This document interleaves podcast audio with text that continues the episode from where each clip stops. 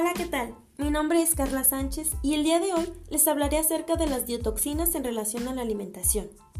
Según un artículo publicado en la revista Mundo Científico por los autores Jim Fracois y Edwin DePau, las diotoxinas son un compuesto de conjuntos químicos, resultados de cualquier combustión en presencia de cloro, que a su vez son liberadas en el ambiente de forma natural en cantidades muy pequeñas.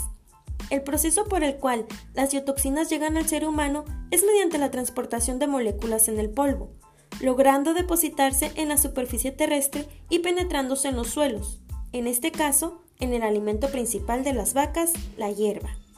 La hierba se contamina, la vaca come la hierba y el ser humano come la vaca. Principalmente, las diotoxinas se acumulan en los tejidos adiposos de ciertos animales como pescados y mariscos presentan una elevada toxicidad para el ser humano, pero es difícil hablar de cantidades con exactitud, ya que al ingerir alimentos en exceso, derivados de los animales expuestos a esta toxina, pueden provocar efectos en la salud, como por ejemplo problemas de reproducción y desarrollo, afecciones al sistema inmunitario, enfermedades cutáneas e incluso hasta ciertos tipos de cáncer.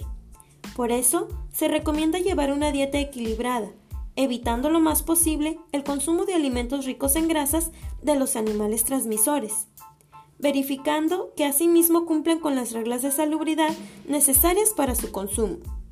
Nadie está exento a las diotoxinas, pero sí tenemos las herramientas necesarias para llevar una buena calidad de vida.